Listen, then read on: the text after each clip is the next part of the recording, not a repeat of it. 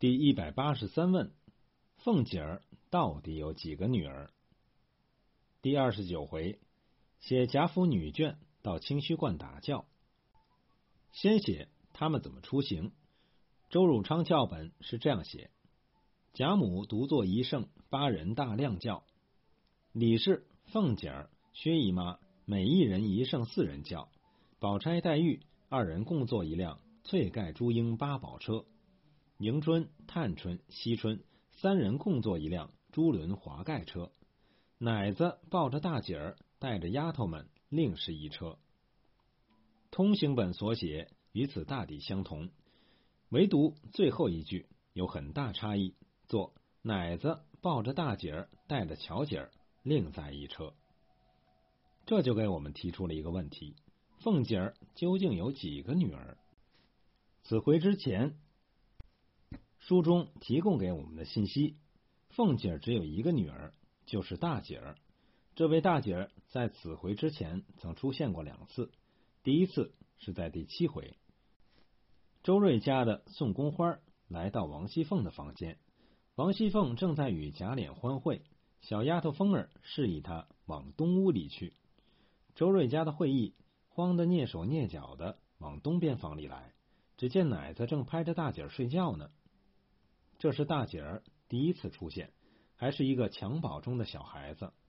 第二次是在第二十一回，谁知凤姐之女大姐儿病了，正乱着请大夫过来诊脉，大夫便说：“替夫人奶奶们道喜，姐儿发热是见喜了，并非别症。”因此引出贾琏与多姑娘的暧昧之事，即俏平儿软语救贾琏一回书。这里两次都没有提到。凤姐还有一个女儿，名叫巧姐儿。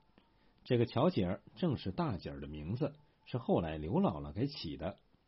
是在第四十一回，刘姥姥二进荣国府，贾母带她在大观园游玩，忽见奶子抱了大姐儿来，大家哄她玩了一会儿。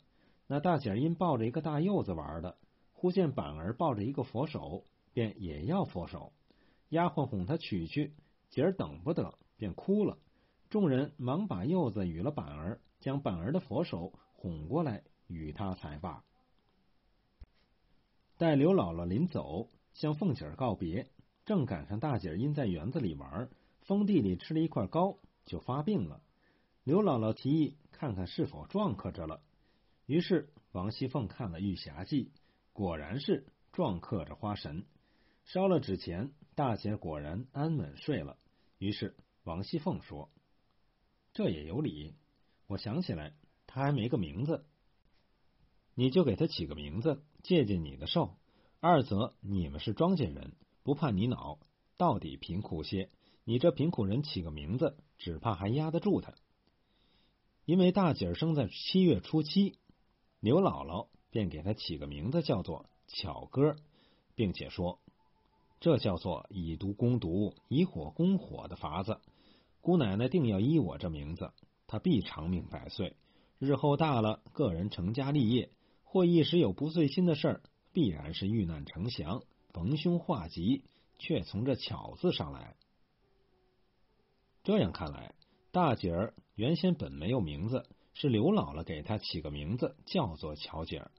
王熙凤只有这么一个女儿，可是在这里为什么出现一个大姐儿、一个巧姐儿并存的局面？莫非是当初的抄手抄错了？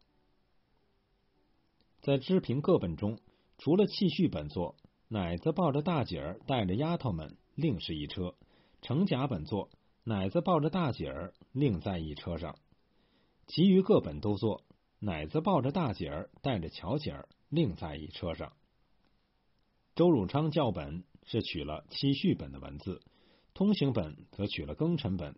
和其他各本共同的文字，既然大多数抄本的文字是一样的，用抄手抄错来解释就难以说通。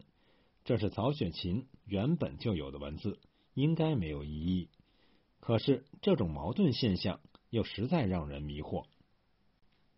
在这里，我尝试做出自己的解释。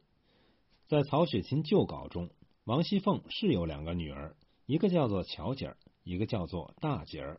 巧喜儿比大姐儿略大，所以奶子才抱着一个，带着一个。在后来的修改中，曹雪芹把凤姐的两个女儿合并成了一个，但是忘记了把这一句话改过来，故此留下这种矛盾现象。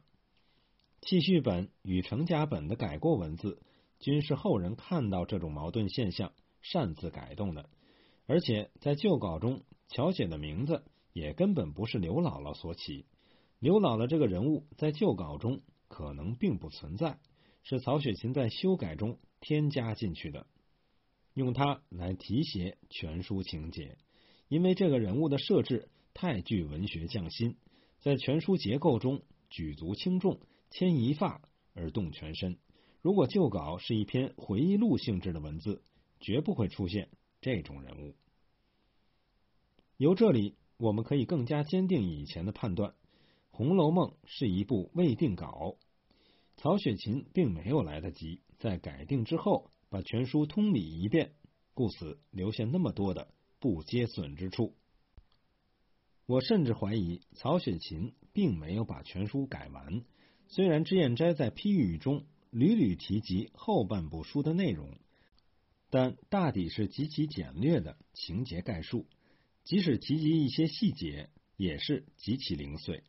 很有可能，曹雪芹是改出了后半部书的一些章回，但没有改完，或者说，他根本就没有改出后半部的书，只是和朋友们讲述过一些关于后半部书的构思，而被脂砚斋写进了批语。这在红学上是一个很大的问题。我们还是采取先前的态度，先不忙做结论，往后看，待看完全书，也许会形成一个。比较肯定的看法。